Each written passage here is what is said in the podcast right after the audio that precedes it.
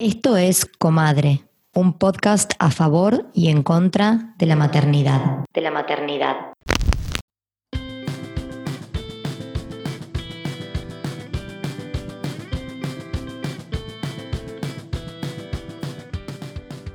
En este episodio hablamos de maternidad y sustentabilidad. Y sustentabilidad. Hola, soy Vivi de Elena. Lena es un mercado ético para bebés. Lo que hacemos es seleccionar y vender productos sin químicos tóxicos y sin plásticos para tener más salud y para disminuir el impacto ambiental de la crianza. El impacto de traer hijos al mundo puede ser mucho o poco, depende de las decisiones que tomemos. O sea, todo lo que hacemos tiene un impacto y entonces lo importante es qué hacemos y cómo lo hacemos. Y obviamente dentro de esto están las decisiones que tomemos de consumo. Si tenemos un consumo consciente o no, va a marcar mucho la diferencia. Y si educamos a nuestros hijos e hijas en esto de consumir conscientemente, seguramente el impacto en el mundo de esa persona va a ser altamente positivo. Para mí, para encarar el consumo consciente, lo básico es cuestionarse, hacerse preguntas y luego informarse, informarse en distintos lugares, en distintas fuentes, no quedarse con una sola cosa. Cuando vos te vas cuestionando y te vas haciendo preguntas y encontrando respuestas, vas abriendo puertas en tu interior. Es como que abrís una puerta, abrís otra, otra y otra, y vas llegando a distintos niveles de conciencia que te terminan transformando como persona y te hacen tomar, en definitiva, distintas decisiones. Cuando uno quizás arranca con qué estoy comiendo, qué estoy consumiendo, quiero mm, comer más saludable. Después también empezás a ver, bueno, la basura que genero en casa, este juguete que le voy a comprar a mi bebé, este pañal, todo lo que estoy tirando a la basura. ¿Cuál es el impacto ambiental de todo esto? Incluso estoy dando trabajo localmente con este producto que voy a comprar? Bueno, son todas preguntas y sobre todo en la crianza, donde se, usualmente se compran un montón de cosas, muchas que no son necesarias y otras que sí, pero se compra una gran cantidad de cosas e incluso nos regalan. Bueno, hay mucho que hacer y tiene un gran impacto rever estas decisiones de consumo. Entonces, en definitiva, uno va tomando sus decisiones, construyendo su propia visión, no dejarse llevar por lo que supuestamente hay que hacer o por lo que dicen los envases. Y para eso, que es tan complejo, nosotros aportamos, porque tenemos un blog de crianza consciente y sustentable, que es el primer blog de Argentina, que les invito a todos a, visitarlo en www.lenasustentable.com. Ahí damos información para que las familias, las madres y los padres tengan la información accesible al alcance para tomar mejores decisiones de consumo y en la crianza en general. Soy Tati Besada, soy profesional de la sostenibilidad y emprendedora social. Amplastify es una empresa social que tiene como misión cambiar la relación humana con el plástico y trabajamos con escuelas, clubes náuticos, empresas y gobiernos para reducir el uso de plásticos descartables. Creo que la ecoansiedad es un poco el efecto que pasa cuando nos empezamos a informar sobre el distinto, distintos aspectos de daño que estamos haciendo como, como humanidad al planeta y cómo estamos alterando los ecosistemas de maneras en muchos casos no reversibles y cómo ese, esos efectos están afectando la manera en la que vivimos nosotros. ¿No? No es algo del planeta, sino de nuestra casa y de cómo nos afecta a nosotros también. Y creo que un poco la ansiedad viene a decir, bueno, estamos con tantos problemas, ¿cómo podemos hacer para solucionarlos? O por lo menos para ser parte de la solución, que creo que es lo que, lo que calma la ecoansiedad. Sumarse a distintas causas y a distintas estrategias para empezar a ser parte de la solución. Cinco cosas que podemos hacer para empezar a ser más sustentables?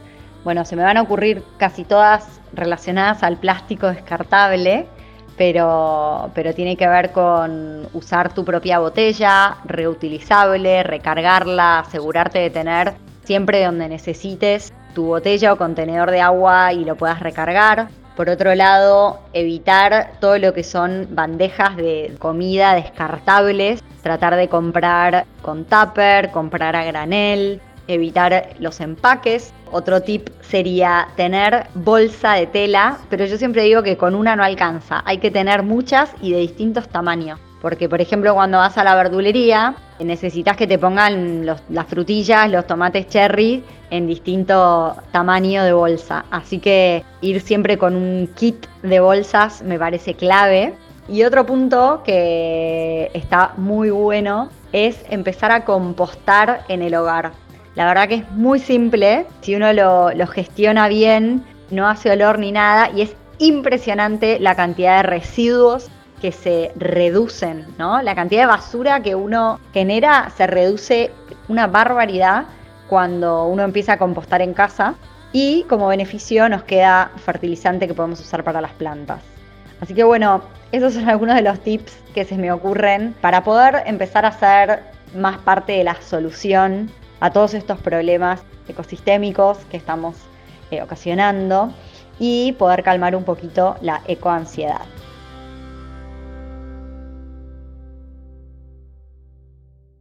Bueno, acá estamos grabando el episodio número 13 de la tercera temporada de Comadre. Es el 13, mira, yo iba a decir que era el 12. Muy bien, con un tema que me parece muy interesante tocar, que es la sustentabilidad, la ecoansiedad y la maternidad.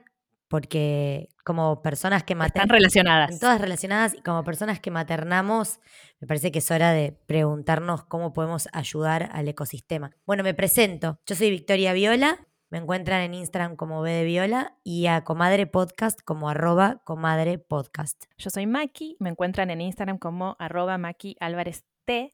Y si quieren colaborar con la producción de los episodios de Comadre, pueden entrar a la bio de Instagram de Comadre y ver que hay un link a Cafecito y a plataformas internacionales como GoFundMe. Y nada, pueden colaborar con nosotras de esa manera. Bueno, y estamos con una invitada de honor. Hoy estuve un rato largo mirando su perfil de redes. Es muy interesante todo lo que comparte. Ella en Instagram es Mamá Sustentable. Pero, Mechi, presentate para todas las comadres. Hola chicas, un honor estar para mí acá, no saben, las escucho un montón siempre. Bueno, yo soy Mechi Mercedes Montserrat.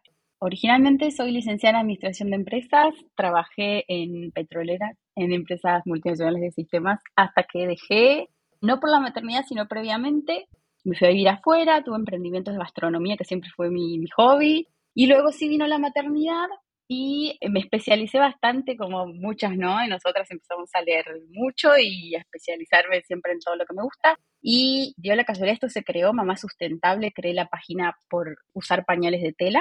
Desde un comienzo supe que no iba a hablar solo de pañales de tela porque yo ya me venía formando en crianza respetuosa, en alimentación, entonces había que me iba a hablar solo de pañales de tela. Pero mm, Mamá Sustentable creció muchísimo, nunca me imaginé que iba a ser un emprendimiento. Inicialmente era para animar a la gente a usar pañales de tela porque no había información de nada acá en Argentina. Y creció muchísimo y en pocos meses eh, empecé a dar talleres de familias que se llenaban eh, una vez por mes, después una vez por semana. Luego empecé a estudiar poricultura, una diplomatura que dura dos años y medio, así que ahora soy poricultora. Y actualmente hago eso, acompaño familias, grupalmente, individualmente, en las lactancias, en la alimentación y en esto de la crianza sustentable que bueno, es ahí un mix, quizás mi cuenta, mi página es un mix entre la maternidad y la sustentabilidad, ¿no? Estoy muy relacionada con activistas ecologistas, así que ahí haciendo ese, ese mix de maternidad y sustentabilidad. Qué hermoso. Amo el camino del héroe que hiciste de la petrolera a esto. Me parece fascinante. Sí, sí, Sí, sí, sí, un, un giro de 360 grados hiciste. No, más, que, más de 180, digamos, porque si no hubiera vuelto al mismo lugar. Claro, claro, no me andan las neuronas hoy, lunes, lunes. Pará, podemos, o sea, tenemos muchas cosas de las que queremos charlar con vos. Pero podría empezar por esto que dijiste de los pañales de tela, porque la realidad es que como mamá de un niño de cuatro, siento que cuando él nació yo no tenía esta información cerca, pero de tener otro hijo me parecería un súper desafío y re interesante. Y el primer cuco que se me viene a la cabeza es la historia de mis padres, más misma padres conmigo, que usábamos, yo usaba pañales de tela en un momento y que hablan de cuando apareció el pañal descartable como, oh, La salvación. ¿cuánto laburo extra es? Vamos al hueso de la duda. Ese es el primer cuco. ¿eh? Nos imaginamos que antes se la pasaban lavando, ¿no? Todo el día, o las que tenían suerte vivían en la ciudad, existe en otros países todavía el servicio de lavandería que te los retira y te los devuelve limpios. Eso existía antes también en las ciudades. Yo nací en un pueblo también, chicas, en la frontera con Bolivia. Yo nací ahí. Em, así que esos servicios no existían. Es- son muy diferentes a, a los que eran antes porque ahora se llaman, bueno, pañales telas modernos. La tecnología ha beneficiado a, a los textiles y existen unas telas que vienen a suplantar esa bombacha y goma. También tenemos las telas más nobles como el bambú, el cáñamo, ¿no? Son telas modernas que facilitan un montón el uso. Así que lo que hacemos es brevemente. Se ensucia el pañal, lo dejamos guardado en unas bolsitas especiales, que es la misma tela esta eh, impermeable, pero que permite respirar, entonces no se reproduce nada ahí adentro. Y esperamos quizás dos días, es una rutina que en general usamos, juntamos pañales de dos días, que serían más o menos 12 pañales. Lo que sí, sacamos los sólidos, sí o sí, ¿sí? se tiran el inodoro en el momento que se puede, no necesariamente apenas se los sacas, quizás a los dos días también. Y se meten al lavarropas, eh, hacemos dos lavados, sí, primero pañales solos, porque tienen pis y caca, un lavado cortito eso, y después un segundo lavado donde ya se puede agregar ropa, y ahí se lavan bien en profundidad, se secan y a usar. Eh, están bastante facilitados, nada que ver con, con antes. No se hierven, porque si se hierven. Suena mucho más práctico y la verdad es que es un delirio la cantidad de plástico y basura que producimos tirando pañales. Que yo por eso, por ejemplo, dejé de usar toallita y me pasé a la copa y a la bombacha de sangrado libre, porque es el plástico, la bolsa, el pañal, las toallitas. Es, Sí, yo también me pasé a bombacha de sangrado libre pero te soy sincera, yo con los pañales nunca llegué a pensar en utilizar pañales descartables. No di la vuelta. Y de hecho tengo una amiga en Argentina que me pidió que le mandara pañales, o sea, yo viviendo en Londres, ella me los mandó a mi casa, yo viajé, se los di y no sé por qué no me atrajo la idea. Se ve que me dio fiaca, decidí no pensar en eso, no sé, me llevo puesta al puerperio. Pero ahora que lo analizo y lo miro en retrospectiva, digo, lo re podría haber hecho, era de fácil acceso, porque no lo hice, me da no, Y además económicamente, porque yo hice la cuenta con Fran, tenemos un solo hijo, salía como una cochera los pañales, sobre todo eh, Floro que se paspa mucho y teníamos que comprarle pañal de buena calidad porque si no tenía mucha dermatitis, en un momento pagábamos lo mismo de pañales que de alquiler de la cochera adentro de nuestro edificio. Adiós. Es una torta. Qué buen número ese. Sí, es un montón de plata. Además de lo sustentable, que para mí es un tema que me súper interpela, porque, digámoslo todo, eh, y para empezar a entrar en la conversación, yo como carne. Con el tiempo he bajado el consumo de carne y he buscado otras formas de neutralizar un poco mi huella. Entre otras cosas, analizo mi huella todos los años y pago Hacemos Bosque para que plante árboles para neutralizar me pasé a cosmética saludable y sustentable como jabón, shampoo sólido y demás, y algunas cosas de limpieza de la casa, porque la realidad es que me doy cuenta que ya con la alimentación que llevábamos en casa, como que no estábamos achicando mucho la, la, huella. Y el otro día comí con una amiga que me dijo que ella no quería tener hijos porque le daba mucha culpa traer al mundo un niño teniendo la perspectiva que tenemos de, aumento de emisiones de gases, de efecto invernadero y demás. Y ahí me dijo, sufro mucho de ansiedad. Entonces, por eso me pareció tan valioso que haya gente que haga las cosas que haces vos, por ejemplo, porque entiendo que ahí, cuando conectás con la idea de lo que está pasando a nivel climático, a mí se me dispara como una cosa de angustia. ¿Por qué no nos contás, Mechi, qué es la huella de carbono? Porque por ahí nuestros oyentes no saben. Ah, buen punto. Y está bueno tener tu, Sí, está bueno tener tu voz y tu input. Bueno, la huella de carbono es eso, ¿no? Todas las emisiones que se generan de muchos tipos, ¿no? Desde la huella, el carbono que emiten. Lo, lo más fácil es por ahí pensar en un auto, ¿no? El carbono que emite cuando lo prendemos y su, su, ¿cómo se llama? Lo que tira. El caño de escape. Eso, el caño de escape. Por ejemplo, eh, ¿por qué emitiría comprar pañales, por ejemplo, en China, ¿por qué tenemos diferente huella de carbono también según el pañal que elegimos? Porque para venir de China, pensemos que hay que cargar, ¿no? Un barco que tiene sus emisiones, ocupamos ese lugar. Después, ah, y lo más fácil, llegar hasta mi casa, el camión. A mí, ese, a mí ese clic me hizo una vez cuando vivía todavía en Buenos Aires y, y, pensé, el camioncito, cuando ves el camioncito viniendo a tu cuadra, parando, esperando para bajarte a vos el paquetito, todo eso es una emisión de carbono y así lo vemos más claro de por qué generamos una huella pidiendo un paquetito, un simple paquetito lo estamos pidiendo, pero el camioncito llegó a nuestra casa, vino hasta nuestra casa y emitió ese carbono Sí, cuando vienen muchos paquetes ahorramos más, pero ocupamos un lugar así como en los aviones, ¿no? Un avión más pesado emite más. Entonces, este transporte y esto que nos tomemos aviones hace estas emisiones de carbono. Bueno, esto de las vacas, vos decías la alimentación, ¿no? La vaca, al hacer caca, emite carbono al, aire, a la, capa de ozono y hace estos gases de efecto invernadero. Todo lo que hacemos genera una huella de carbono. Esto, todas nuestras decisiones, ir a buscar a nuestro hijo al colegio en bici o en auto, hay una diferencia esto, comprar, ¿por qué insistimos los ecologistas con comprar local? Por esto, ¿no? Porque reducimos la huella de carbono del transporte al menos comemos de estación, eso disminuye la huella de carbono, comer de estación, porque es lo que creció fácilmente, sin sostenerlo, sin guardarlo en un frigorífico o en esas heladeras. No emitió esto, ¿no? Porque una heladera también genera una huella de carbono, entonces por eso se habla mucho del consumo local. Así disminuimos huellas de carbono, que no es solo el transporte, sino la emisión para fabricar, por ejemplo, también se me viene a la cabeza las cajitas de leche, los Tetra Bricks, ¿no? Entonces, ese, esas fábricas, vieron que las fábricas tienen emisión de carbono. También es fácil ver ese del humito saliendo, ¿no? Bueno, fabricando se emite carbono y, depende que fabriquemos esto, que después va a ser un residuo también, ¿no? Esas, esas serían las emisiones de carbono. Es una locura. Yo cuando la primera vez que medí mi huella de carbono, que fue hace, no sé si tres o cuatro años, que la compenso pagando una cuota mensual y me mandan el reporte de los árboles que se plantan, cuando hice el test casi me infarto, porque una de las preguntas era, ¿cuántos de los alimentos que consumís vienen envueltos en plástico? Y ahí se me vino el pepino en bandejita de telgopor, mm. envuelto en un celofán de plástico de un solo uso. Y dije, ¿por qué me dan el pepino envuelto en plástico? Entonces, de golpe, despertar a eso me dio mucha culpa primero, pero después empezás a pensar formas de evitar eso. Vas a la verdulería, acá, no sé cómo es en UK, Maki, pero acá cada fruta que te compras te la ponen adentro de una bolsa de plástico.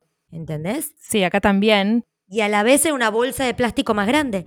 Y esas bolsas no las volvés a usar. O sea, sí, yo las uso para la caca del perro, las tengo todas en, una, en un recipiente en mi casa y las voy usando, las voy reutilizando, pero son plásticos que no usás muchas veces. Entonces, eso, por ejemplo, el plástico de un solo uso, es una de las cosas que está bueno empezar a pensar cómo disminuirlo. Sí, tener bolsitas de tela en la casa para cuando haces las compras, llevarla y evitar usar esas bolsas de plástico del supermercado. Acá en UK ya no te dan bolsas de plástico, pero sí, las verduras, las frutas están en esas bandejitas envueltas. Yo trato de comprar las que están sueltas, pero hay algunas que no. También tengo mi propia huerta, pero ahora que no es estación, por ejemplo, quiero comprar rúcula y me viene un paquetito de rúcula en plástico que lo abro, lo tiro, adiós. Y sí, o sea, uno piensa que por ahí compensa reciclando, pero tampoco, es, el cambio es más profundo, me parece, ¿no? Lo, lo que es interesante es que se puede medir la huella de carbono individualmente, que por ahí la gente no sabe. Hay páginas en donde podés cliquear y hacerte el test y depende del estilo de vida te va a dar una mayor o menor huella, ¿no? Pero lo que te quería preguntar yo, Mechi, a vos, es ¿cuál es el impacto ambiental de traer hijes al mundo? Que me parece que es importante. Bueno, eh, según estudios, sí, lo habrán leído hace, bueno, desde hace muchísimos años, ¿no? Se dice que, que desde cuando empezaron todos los estudios, eh, que, que, traer un hijo al mundo es, lo más contaminante que podemos hacer. Es como traer, se mide traer un, hijo más, ¿no? Como de los que ya estamos, le sumamos uno. Eso es lo más contaminante que podemos hacer por lejos. Lo segundo que viene es tener una vida, digamos, si sacamos el auto, sería vivir sin auto. Para ponerlo en número, 58 toneladas de carbono emito trayendo un, nuevo ser al mundo y 2.8 si vivo en auto. Eso es lo que le sigue. O sea, 58 contra 2.8. Es muchísima la diferencia. Adiós. Es muchísima. Y después viene andar en avión, y comer carne y todo eso. Entonces es, es muchísimo, pero yo siempre digo, bueno, pero hay, hay salvedades, ¿no? Depende, después salieron otros estudios, de dónde, de dónde estemos hablando, de qué países estamos hablando, y hay muchísima diferencia entre países y tiene que ver con el consumo más que con el país en sí, ¿no? El estilo de vida tiene que ver, em, y es eso, en eh, Estados Unidos es el más alto, si no, si no recuerdo mal, Estados Unidos genera, sí, 20, digamos que per cápita 20 toneladas de, de carbono y yo agarro siempre Brasil, comparo porque es como una, un bueno, estilo de vida más parecido a nosotros. En Brasil se generan 1.8 toneladas de carbono, ¿no? Hay, hay incluso países menores, pero justamente es por una cuestión de recursos. Los que menos generan son Nigeria, Pakistán, pero bueno, por una cuestión de recursos. Y en Brasil también, ¿no? País subdesarrollado, pero es un estilo de vida, bueno, parecido al nuestro, por eso los podemos comparar. Entonces, es eso, el consumo. Yo no sé si ustedes vieron, seguro ven, vieron que todos siempre seguimos a los mismos, ¿no? Vemos lo mismo, lo que es parecido a nosotros, no es que nos aparecen cosas muy distintas, pero mm, un día y Mario me mostró, él sigue a todos los que hacen bici, porque le gusta andar en bici, entonces sigue a unos tipos en Estados Unidos que se fabrican su propia pista para andar en bici, en las casas, se compran unas casas enormes y se hacen sus pistas y tienen talleres ellos mismos y arreglan la bici, qué sé yo. Y el tipo había tenido un hijo y mostraba cómo era la mesada ahora que tenía un hijo. Era una locura, chicas, era una locura porque eran así como cuatro paneles eh, llenos de mamaderas, chupetes y todas esas cositas para comer, digamos, eh, recién nacía, ¿no? Puras mamaderas, chupetes y cositas que ni sabemos para qué sirven, pero eran cuatro paneles llenos, no sé, había 60 cositas de plástico, fácil.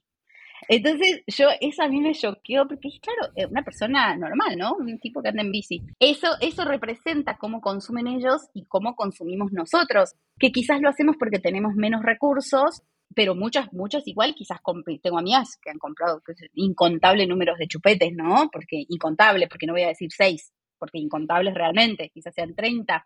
¿Cómo se descarta eso, no? No lo pensamos tampoco. ¿30 chupetes?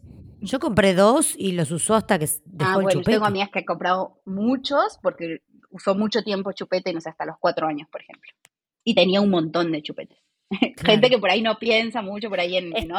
no, pero hay algo de la maternidad, especialmente cuando es, cuando sos primeriza, que llegás a un punto bastante alto de materialismo porque te dejas llevar por la industria, que te vende, te vende y te vende, y pensás que si no tenés ese, no sé, los 30 chupetes o todos esos objetos que son bastante inservibles, sos menos madre. Una pelotudez, pero bueno. Bueno, creo que es importante que dentro de, o sea, el, vos me corregirás, Mechi, capaz si estoy confundida, pero dentro del reciclado, el reciclado es como lo menos importante. Es mucho más importante reusar, el reutilizar, por ejemplo. No consumir no, claro, no consumir algo nuevo es lo más importante, o sea, lo que más impacto tiene, impacto positivo, no consumir algo nuevo. Por ejemplo, que me hereden. Todo lo que te hereden, eso siempre va a ser lo más sustentable, incluso aunque no sea de madera, ¿no? Porque también nos metemos en este mundo y todo tiene que ser de madera porque se va a biodegradar. No, pero no tiene que ser nuevo, porque para fabricar eso de madera también generé emisiones, lo vamos a pintar, ¿no? Entonces, aunque sea de plástico, pero reusado, si me heredan algo de plástico reusado y lo uso y no compro algo nuevo de madera, es mejor.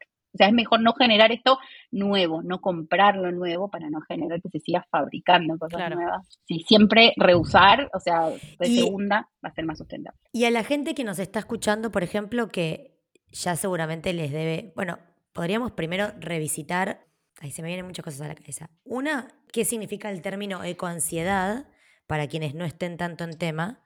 Y después quisiera revisitar esta idea de el antinatalismo, porque parece que cuando una dice que tener muchos hijos tiene un impacto, hay gente que salta y dice, entonces, ¿qué? No tengo... Digo, no, nadie está hablando de que estamos en contra de tener hijos, acá somos todas mamás. Estamos hablando de hacer consciente la decisión. Lo que implica la decisión y porque con Maki compartíamos por, eh, por el grupo el número de, de embarazos no planificados y no deseados que hay. Y entonces también visibilizar eso, que la importancia de una ESI y de aprender a usar los métodos de barrera y anticonceptivos indicados ayudan a que una persona no materne un niño no deseado que además de que no lo desea, tiene un impacto terrible para el ecosistema. ¿Les digo el número? Pero, ¿qué vendría a ser el concepto? A ver, decía el número, sí. Según la Organización Mundial de la Salud, casi la mitad de los embarazos son no intencionados y esto significa 214 millones de mujeres que están en edad fértil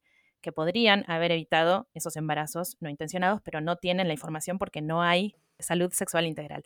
Entonces, claro, la población estalla y la demanda es mucho más grande, entonces hay mucha más presión y menos recursos ecológicos, ¿verdad? Cosa que se podría evitar pero bueno, educación ambiental, ¿para cuándo? Es la pregunta. Sí, sí, inicialmente eso, ¿no? En colegios no sé si hay. No, bueno, inicialmente educación sexual es lo, sí. Pero depende del colegio. Sí, sí, depende del colegio. Primero educación sexual, después educación ambiental. Sí, totalmente, es como ir a la base, educación sexual y evitar los, los embarazos no deseados, pero por una cuestión de recursos, por una cuestión eh, social, por una cuestión de esas personitas que vienen, ¿no? Y ya sabemos todo lo que las niñas sufren, que pueden llegar a sufrir, la vida que pueden llegar a tener. A mí eso me preocupa más, la vida de esos niños. Y después respecto a educación ambiental, sí, hay muy poca, quizás en escuelas alternativas es como la base, ¿no? Las que estamos en eso, en escuelas alternativas eh, es la, está, está siempre y es súper importante. Eso iba a decir, sí. Sí, y en, y en escuelas tradicionales, bueno, depende, sí, depende, ya sabemos, del municipio donde estemos, o es por ratos, ¿no? De quién llega, bueno, mm. en un momento y Bueno, pero las niñas aprenden muchísimo y muy fácil. A mí siempre me consultan eso de cómo hacer para que ellos aprendan. No hay que hacer mucho, hay que hacerlo en casa, dar el ejemplo. O sea, así se aprende y se incorpora naturalmente.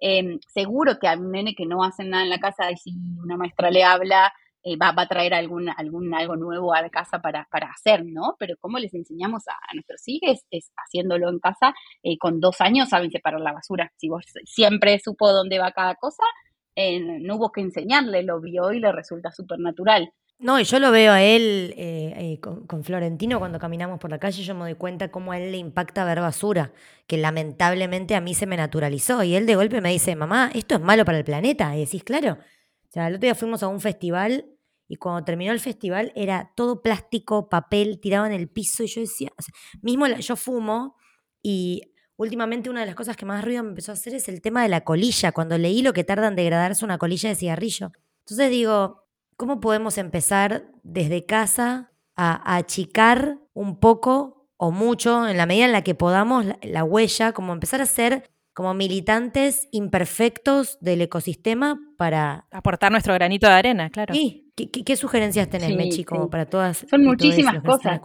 muchísimas cosas, ¿no? Sobre todo pensando en, si tenemos niñas pequeñas y todos los días tomamos decisiones, hablan, pensando en las decisiones de consumo, ¿no? Y pensemos esto que vos decías, de que creo que como madre soy mejor madre si le compro todo, todo lo que me pide, todo lo que hay, o yo vi una publicidad que eso es lo mejor, entonces tengo que comprarle lo mejor. Y en realidad no, nosotros tenemos que pensar qué es lo mejor que nosotros queremos para, para ellos y elegirlo y tomar la decisión consciente y bueno, y plantarnos ahí, ¿no? Esto es lo mejor y lo mejor es no tener mucho, valorar lo que tenemos, explicarles esto de por qué esto no, por qué no tiene sentido que tengas un millón de juguetes, o bueno, te regaló, la abuela te trajo un regalo nuevo, lo regalamos porque no hay tanto espacio en casa, porque hay nenes que no tienen.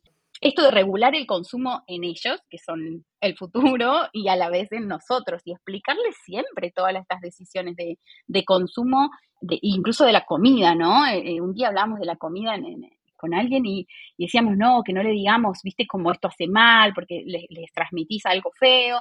Bueno, en casa usamos la palabra de nutritivo y no nutritivo. Lo nutritivo no se negocia, hay que comerlo sí o sí, y eso, lo no nutritivo, bueno, hay excepciones, lo comemos a veces, si alguien lo trae. Ah, me copa ese concepto. Muy bueno. Sí, eso Lo vamos a adoptar. mal, porque yo le digo a veces, no, caramelos hacen mal a la panza. Y claro, es verdad lo que decís. O sea, yo siento que hacen mal, pero bueno, está bueno lo de nutritivo, muy bueno eso. También debe estar la edad en la que ellos comprenden, ¿no? Porque mi hijo de seis años, por ejemplo, sabe que los caramelitos hacen mal a los dientes, a la panza, que no son saludables, pero el otro que tiene tres, que por ahí no tiene tanta conciencia, le das los caramelitos y los agarra y se come cinco al hilo. Pero bueno, calculo que, calculo que poquito a poco les va como vamos sembrando, ¿no? Em, sí, sí, es guardar también. Entonces, comida, juguetes. Comida, consumo. Juguetes es un tema con ellos, ¿no? Sí. Bueno, el reciclado, esto de separar lo que, eh, lo que vos decías, es, es, bastante simple, es algo que tenemos que hacer, ¿no? Todos, en donde vivamos, toca separar, por ejemplo, los plastiquitos chiquititos, armar las botellas, eso les copa mi nene con dos, dos, años también era la actividad de él y del padre siempre. Vamos juntando en una bolsa grande los plásticos chiquitos que no son reciclables, ¿no? Que van a la famosa botella de amor o, o ecoladrillo, que no es lo mismo. Contá lo de la botella de amor, Mechi. Contá porque hay mucha gente que no sabe. la botella de amor van los plastiquitos que no reciclamos en general, que son como el papel del papel, el, plástico del papel higiénico, el plástico de la bolsa de pañales descartables, eh, lo de los pañuelitos, las galletitas, los fideos, esos, esos finitos eh, que no se reciclan, sino que no son, vieron que los que se reciclan son los duros, ¿no? Los más duros, las botellas, eh, si consumimos eh, shampoo, shampoo común, digamos, esos son más duros, más fáciles de reciclar. Estos finitos no se reciclan así, entonces los podemos poner en una botella de la que sea, porque puede ser botella de gaseosa o de shampoo también, y los aprisionamos mucho. Nosotros destinamos, por ejemplo, una cuchara de madera que el cabo entra en la botellita, entonces, aprisionamos. Si se meten muchísimos plastiquitos, cuando los aprisionamos, entra muchísimo. Entonces, la botella pesa mucho, es lo ideal. Y hay lugares donde los reciben en las distintas ciudades. Pueden buscar Botella de Amores, una ONG, pero en distintos lugares también las reciben. Eh, hay gente que se dedica a esto del reciclado y las reciben. Y con esas se hacen muebles de madera plástica. No sé si alguien vio que y se acercó y pensó que algún mueble en una plaza era de madera, porque parece marrón y como con unas vetitas, y en realidad no es madera, es plástico. Ese plástico que parece madera se hace con estos plastiquitos mini que después ellos los meten en un, se cortan muy chiquitos, se meten en unas piletas y así fabrican la madera plástica. Entonces está buenísimo. La diferencia con el eco ladrillo, si no tenemos dónde llevar estas botellas para que las traten, el eco ladrillo es el que se fabrica en casas, ¿no? Que se construye. Entonces, adentro de ese ladrillo no importa qué hay, yo ahí sí puedo meter arena, cosas que no sé dónde meterlas, como, no sé, la gilet descartable, cosas así que, que no sé dónde meter, bueno, se puede meter a un ecoladrillo. Eh, que no se va a degradar, ¿no? Pensando, por ejemplo, otra vez me decía en un pañal de tela cuando ya no sirve más, la parte impermeable que tiene una capa de plástico, de poliuretano, la podemos meter en un ecoladrillo, no en una botella de amor, que es con la que van a hacer madera plástica. Ah, espectacular. Y ya que estamos en esta data muy interesante, otro temón de los juguetes son las pilas. O sea, los abuelos de Floro tienen una fascinación por regalarle juguetes a pila, que además de que me dan ganas de morir. Eh, ¿Qué haces cuando se termina la pila? Yo tengo pilas acá guardadas adentro de una botella y sabes que nunca encuentro dónde llevarlas. Sí, estamos todos iguales. Yo tengo pilas recargables. No, em, acá. ¿Ahí no existen en Argentina? Sí, existen, pero bueno, hay mucha pila normal circulando también. Sí, obvio. estamos igual, todos iguales, juntamos muchas pilas hasta que encontramos un punto a donde dejarlas. ¿Viste? Depende, depende de la ciudad también y tenés un punto de, o en alguna feria, tipo, vieron las ferias ecológicas que ahora hay cada vez más, esas grandes. Sí. En esos lugares en general siempre ponen puntos de recolección eh, de pilas. Sí, hay que juntarlas, no tirarlas. Y hay que cambiarla, o sea, a mí me pasa que acá, por ejemplo, yo vivo en, en zona norte, que es en las afueras de la ciudad de Buenos Aires, y acá hay tachos ecológicos y de golpe yo me cargo el baúl con todo lo que tengo para reciclar. Y cuando voy al tacho ecológico, la gente lo usó para tirar lo que tenía en la mano cuando circulaba por la calle. Entonces hay un lugar donde siento que hay mucha gente que no ingresa como al mundo de lo sustentable porque cree que lo que puede hacer no es suficiente o se desmotiva por esto, porque ¿a dónde van los residuos? Realmente en toda la, la línea de que, tienen desde que salen de mi casa hasta que llegan a un lugar, se los separa, porque hay como un mito de que al final terminan en basurales todas las cosas mezcladas. Entonces la gente creo que ahí se deja, no se copa, como que no hace el esfuerzo porque siente que no vale la pena. Sí, hermoso eso, porque es muchísima la gente que piensa eso. De una amiga ecologista, la Blonda Verde, si la quieren seguir, ella trabajó, hace muchos años trabaja en distintos entes de estos de reciclado y se la pasa explicando, tiene unos videos espectaculares mostrándote de verdad se separa, de verdad le juro y mostrándole para los descreídos, yo tengo muy cercano a mi cuñado que sigue sin reciclar, sin separar, porque no, yo veo lo mismo, acá en el tacho tiran cualquier cosa y después vienen y se lo llevan todo junto. Y ella desmetificando y mostrando videos de cómo se separa, que realmente se separa, lo que hacemos es agregarle trabajo a la gente que trabaja en estos lugares de separar. Porque sí, hay gente que lo va a separar en ese lugar. Vos no lo hiciste en su momento, digamos, en esos tachos no se hizo, pero hay alguien que después en otro punto sí se va a ocupar de separar realmente. Si se trabaja tan, tan bueno. O sea que vale la pena Vale y no es tan difícil, eh, o sea, y vamos, o sea, lo digo sobre todo por Argentina. Acá tener dos tachos es un lujo, parece, y hay países como Japón donde ya tienen no sé cuántos tachos, que tenés que pararte y pensar, vidrio, plástico. Yo les cuento, en mi casa tenemos esto que nos, nos lo dio la municipalidad, ¿no? Tenemos un, dos, tres, cuatro, cinco, seis tachos. Uno es para lo verde, el jardín. Otro es general waste, o sea, residuos generales. Otro es un tacho que tiene como tres secciones. Una es cartón, otro es vidrio y otro es plástico. Y otro es para mm, los alimentos, digamos, es uno chiquitito donde vos, nada, pelás Lo que sería compost. Tirás todo ahí eh, y, después lo podés y después lo podés poner en un compost, sí. Pero claro, yo me acostumbré a vivir separando basura. Claro, mis hijos, como bien dijeron antes, obviamente absorben todo eso, pero yo me doy cuenta que en Argentina la mentalidad es otra. Y el cambio empieza por uno, después se logra el cambio cultural y social. Pasa que, bueno, es la cultura. Esto me lleva a, hablar de, me gustaría como compartir un, par de datos que seguro ustedes saben, pero la gente no. El 28 de julio del 2022 se cumplió el Día de Sobregiro de la Tierra, que es el día donde la demanda de recursos que generó la humanidad superó la capacidad natural del planeta. O sea, todos estos días que estamos viviendo después del 28 de julio, estamos gastando recursos que el planeta, o sea, nos estamos quemando el año que viene, por pensarlo de alguna manera. Entonces, esto me lleva a conectar con el concepto de ecoansiedad y me gustaría que repasemos qué es, porque lo venimos mencionando todo el episodio y capaz la gente no sabe. ¿Me lo Sí. quiere contar alguno de ustedes que capaz lo tiene más claro? Bueno, esto del sobregiro, el, el tema es que les tiro una noticia que más nos puede tirar ecoansiedad, eh, que es que cada vez se va volviendo más para atrás. Ay, O sea, eh, ahora fue el 28 de julio, el año pasado fue en agosto. Entonces cada vez gastamos más, ¿no? Antes llegamos al sobregiro, o sea, de- quedamos debiendo más días siempre, más que más. Cada año que sigue vamos debiendo más. ¿Esto qué nos puede generar? Eso, ¿no? Una ansiedad de, sentir que no sirve de nada lo que hago, que ya está todo perdido, porque si leemos libros y estudios, decimos, bueno, ya está, ya no, eh, aumenta la temperatura, bueno, tenía que aumentar, se firman tratados para que aumente solo un grado y medio, si empezamos a reducir, si la, tal compañía se compromete a no em- emitir tanto, y no, ya está, ya pasamos los dos. Y entonces, ¿qué hacemos con esa noticia, no? Bueno, pasamos los dos grados, se derriten los polos, el permafrost sale a full, por eso salen las enfermedades, se mueren los osos polares. Todas esas noticias son reales, vemos los incendios acá, eh, la inundación después de los incendios. Cuando nos ponemos a pensar y somos conscientes de todo este proceso, que ves que está todo relacionado, ¿no? La emisión, las emisiones en China, el petróleo que se cae en todos los mares, entonces los incendios, todo está súper relacionado. Bueno, que nos genera tristeza primero, y hay gente que, obvio, le afecta más y a otra menos, ¿no? Decir, bueno, ya no tiene sentido todo lo que puedo hacer, ¿qué va a ser el futuro de mis hijos? Nos pasa como, como activistas también, de no sé qué comunicar, porque, ¿qué voy a decir? Es todo re negativo y tenemos hijos pequeños por los que tenemos que seguir y qué les vamos a, a ofrecer, ¿no? Y cómo manejar esta ansiedad. Yo creo que eso es, depende de cada uno porque no a todos nos pega igual, eh, pero sí hay que reconocerla y ver cómo la vamos a manejar,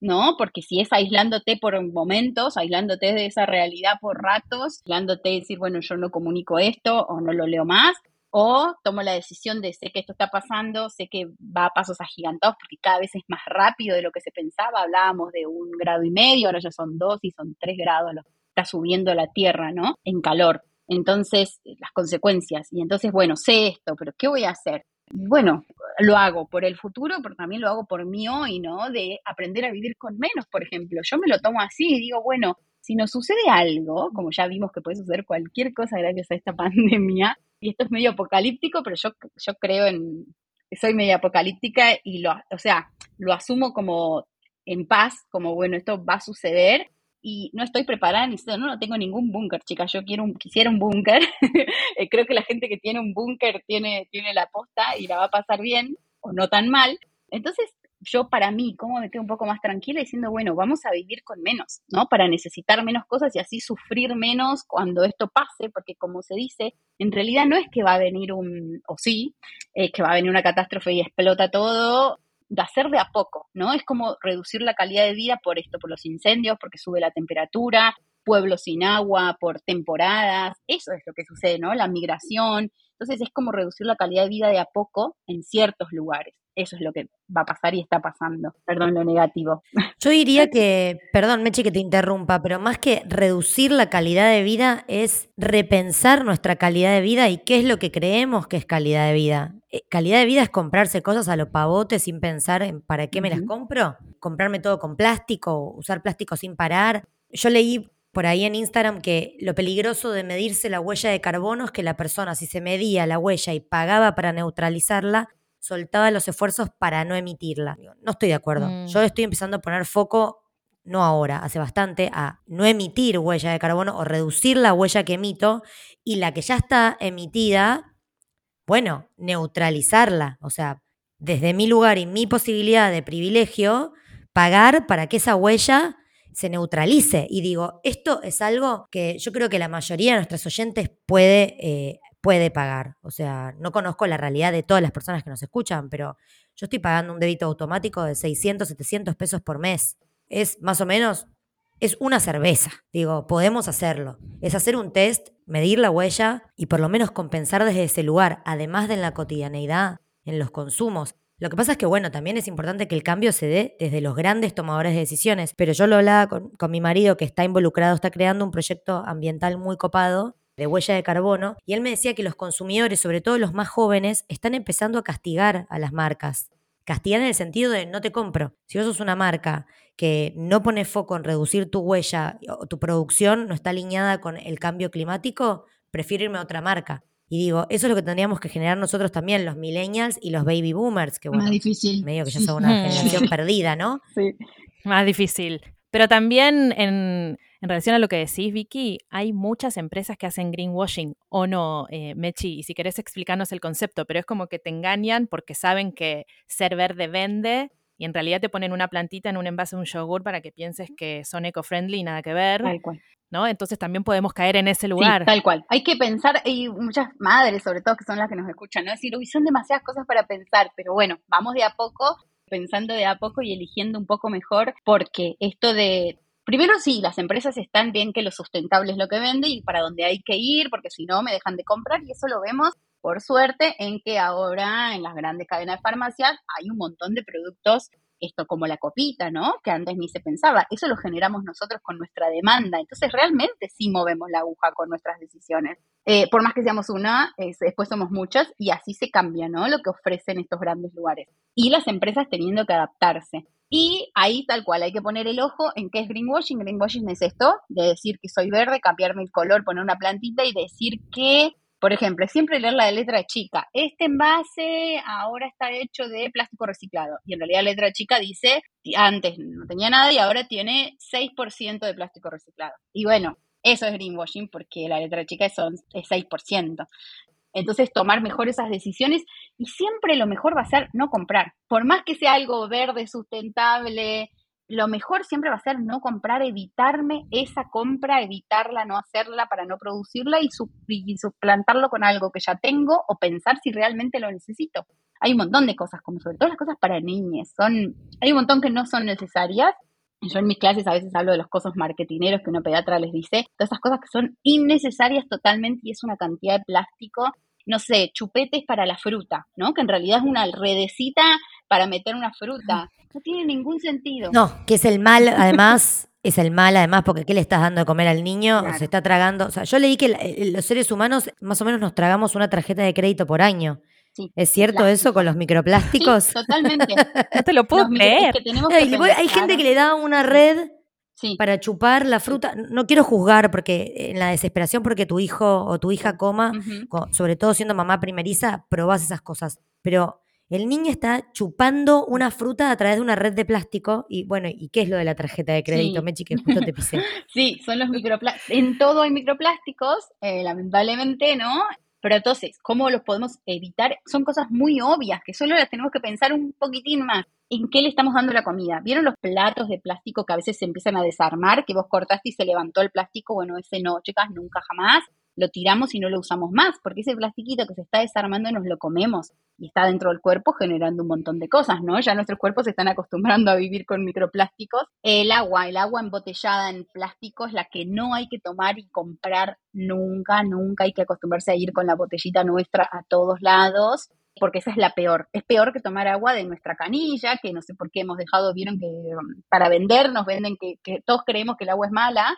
En algunos lugares sí, pero en algunos lugares, ¿no? Tipo, si te vas al Caribe, bueno, sí, no tomes agua de, de, la canilla, pero en Buenos Aires no tiene nada de malo el agua, es mejor que comprar una botella de plástico, ¿sí? No solo la botella de plástico, el bidón ese gigante como de dispenser, ese también porque estuvo al sol, el tipito que te lo trajo lo dejó al sol, el sol le hace súper mal al plástico, se desprenden muchos químicos y microplásticos y te los tomas. O sea, los, estamos acostumbrados a comerlos porque también están en la comida, pero entonces hagamos ese un toque más de, una vuelta de rosca y pensemos en qué les estamos dando la comida al menos, que no sea de plástico, mejor es el vidrio, o sea, mientras menos plástico compremos y pongamos la comida en eso, mucho mejor, ¿no? Comprar envases de vidrio. O topercitos de aluminio, como cómo llevar la comida de un lugar al otro. Yo quiero hacer una pausa para abrazar a todas nuestras oyentes que están escuchando esto y que deben estar sintiendo la famosa ecoansiedad. Pero creo que Estaba por decir eso. es nuestra responsabilidad como comunicadoras y por eso le invitamos a Mechi, que tiene un approach muy amoroso, darles esta data para que desde su lugar, con lo que puedan, empiecen a producir el cambio. O sea, no es que yo ahora voy a terminar el episodio y voy a tirar Claro todos mis no. No, pero sí empezar a concientizarme de qué estoy usando, para qué compro lo que compro. No sé, por ejemplo, en la migración cosmética natural. Bueno, yo aproveché la pandemia que estaba acá encerrada para pasarme a shampoo sólido. Tuve unos días de como de, de cuero cabelludo mega graso, como que noté mi, mi, mi, cuero cabelludo largando años y años de hacerle creer que era cabello seco cuando no tengo cabello seco.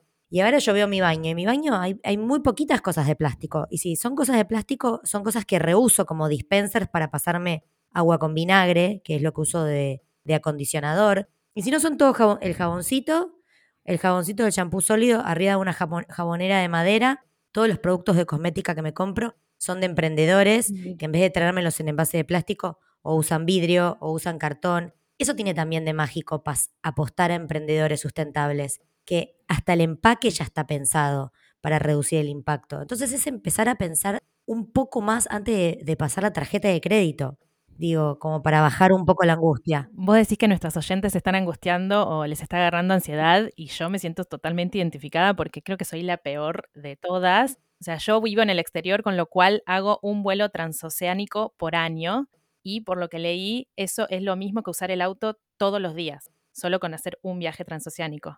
Bueno, y además... Bueno, se puede reducir la huella de... Se puede reducir la huella del vuelo. Yo trabajo con una empresa de afuera sí que paga un extra en su vuelo para reducir la huella. Sí, es verdad eso. También es verdad que los hábitos de consumo se pueden cambiar y no cuesta tanto. Una vez que el cambio está hecho, te acostumbras. Pero también es verdad que siento que la maternidad, especialmente de la primera infancia, te consume tanto la vida que supongo que habrá muchas oyentes que resonarán con esto, que es como que decís, bueno, pará, no puedo ahora focalizarme en eso porque me lleva puesta la maternidad, entonces creo que está bueno estar tirando estos datos porque son pequeñas cositas que por ahí en algún momento podemos empezar a implementar. Pero bueno, entiendo que cause ansiedad y que no podamos con todo. Y pero puede ser para un próximo IGE, sí. puede ser en prácticas personales nuestras. Entiendo que da ansiedad. Pasa que más ansiedad que la ansiedad me da lo que se viene si no, si no activamos, ¿entendés? Claro, ¿qué futuro tendremos? O sea, no es, no es una película de ciencia ficción. Aparte me desespera porque pienso en la película pochoclera pero buenísima que hizo Leo DiCaprio, donde los tipos hablan a cámara, los científicos hablan a cámara diciendo se pudre todo y la gente tipo, como que nadie, le, nadie les cree. Es tremenda esa película. Es tal cual, sí. ¿eh? Es tal ¿Vos cual. qué sentís, Mechi? ¿Cuál es tu termómetro con una comunidad armada? Y ¿Sentís que resuena? ¿Notás interés? Tiranos buenas noticias. no, sí, sí, sí. Yo creo que cada vez somos más. Yo siempre, o sea, ¿por qué, por qué, esto se, ¿por qué lo mío se volvió un emprendimiento? Por la cantidad de gente y porque yo tenía que destinar mi tiempo a, a ayudar con esto, ¿no? A dar más información y ayudarte y dar de opciones y ver qué se puede hacer que se tuvo que volver un emprendimiento porque tengo que pagar una niñera para poder dedicarme horas a, a hablar con, con, todo el mundo y es algo que quiero hacer, ¿no? Las activistas esto también se volvió como, como un trabajo por suerte. Entonces es, es realmente buenísimo porque hay mucha gente interesada en esto y las familias sobre todo las madres, también padres. ¿eh? Yo, yo, bueno, asesoro familias y me encuentro con muchísimas parejas, padres más interesados, viste que cada uno viene, bueno, cada uno de distinto palo y, y hay muchísima gente eh, y cada vez somos más y los cambios se hacen así como se puede, ¿eh? como algunos más porque ya arrancaron desde antes y otros desde más adelante o con menos cosas, pero de a poco, de a poco o del todo. Hay gente que le es más fácil hacer un proceso del todo, ¿no? Eh, como con la alimentación.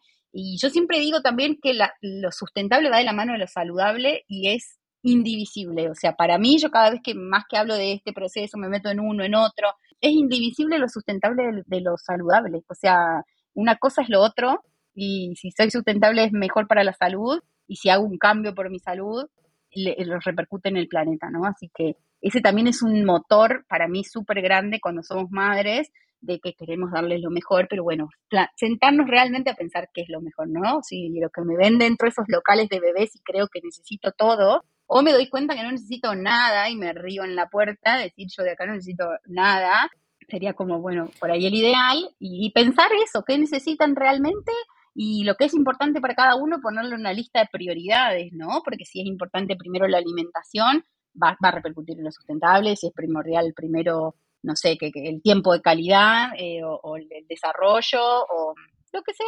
Eh, claro, hay diferentes un, puertas de entrada, sí, ¿no? Siempre una es una puerta Eso. de entrada a todo, sí. Una de ellas es Vivi, que es la creadora de Elena Sustentable, que es una tienda ecológica, o ella lo llama un mercado ético uh -huh. para bebés, y vos trabajás con ella, ¿verdad? Sí. Y ofrece un montón de productos que están testeados científicamente y, que tienen como un impacto menor al medio ambiente, que me parece que está bueno, ¿no? Para todas las madres primerizas como que siempre son engatusadas por la industria, bueno, llegar a este lugar en el que los productos son cuidados, donde hay blogs con contenido súper interesante y bueno, vos trabajas con ella. Sí, sí, sí, que menos es más, siempre para las niñas, para los bebés, ¿no?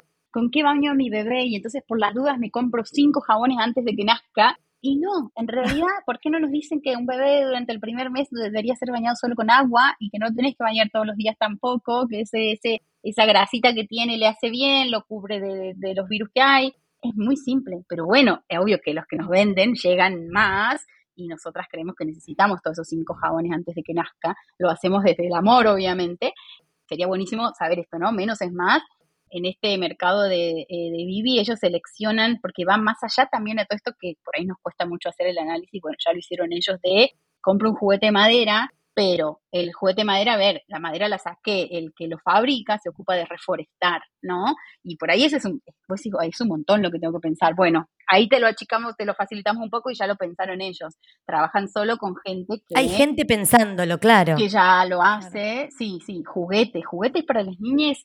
Cuando mi hijo era más chiquito, el mío tiene casi cinco, el más grande, cuando yo empecé con todo esto, son más de cinco años, y siempre fui la idea de no comprar en esta juguetería, yo no entro, no, no, las pocas veces que he entrado fue a cambiar un juguete que me regalaron, esto de los juguetes que nos regalan los abuelos, ¿no? Eh, uy, qué terrible, yo no le iba a dar a mi hijo una tablet de esas que hacían pip, pip, pip, pip, pip, ni loca, me parecía que era, eso, eso sí que ni loca, porque el avión que hacía ruidito, bueno, le gusta el avión, pero una tablet de juguete no le iba a dar. Entonces me fui a cambiarlo. En ese lugar no había nada que no fuera de plástico. Nada, nada, absolutamente nada que no fuera de plástico.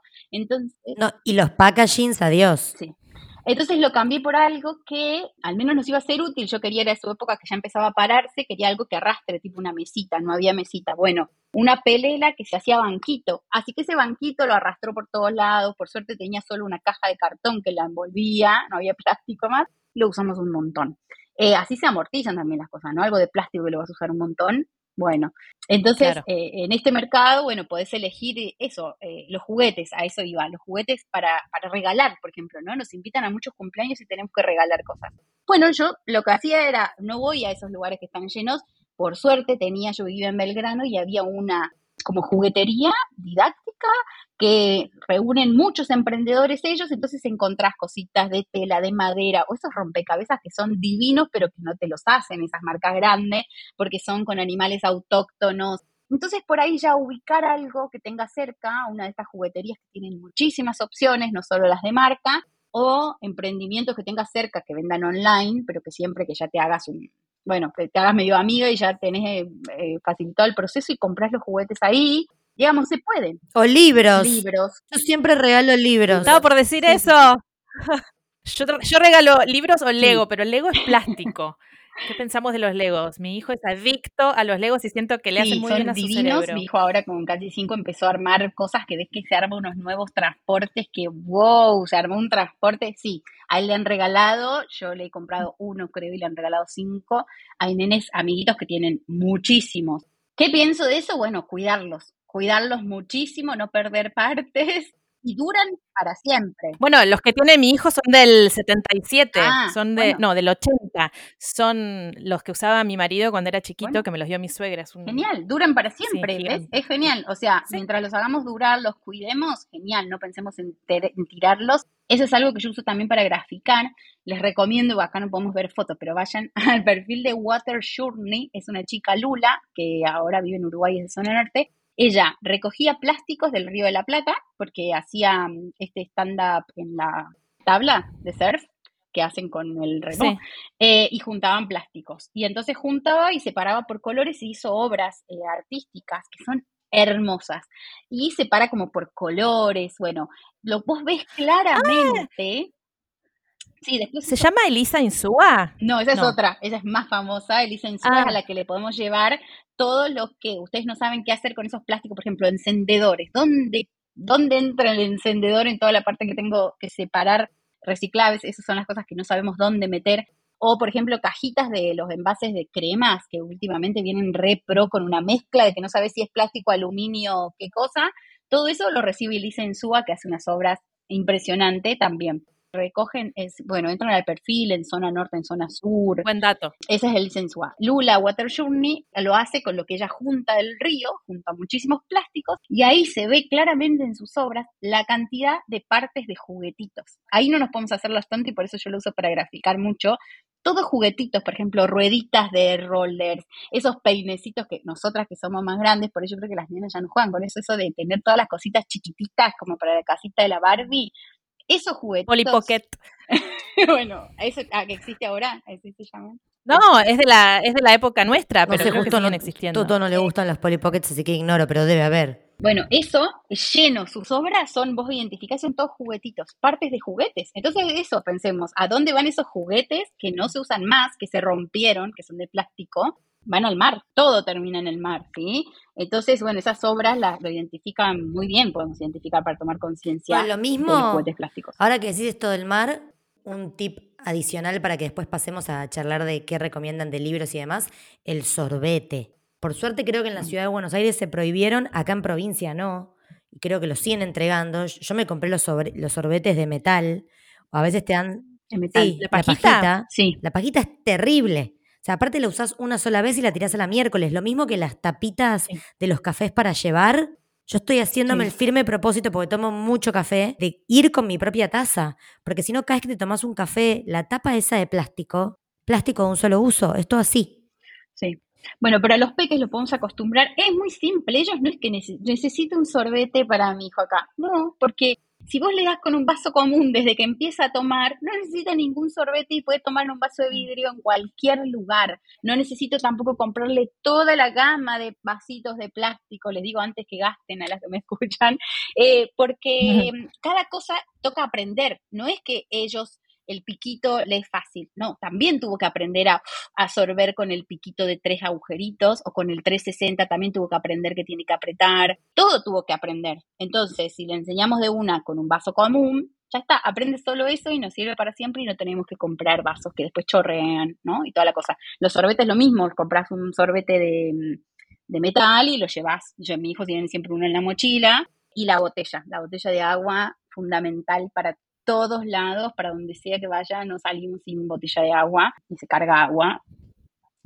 Bueno, ¿qué podemos...? La cantidad de productos que podemos evitar, ¿no?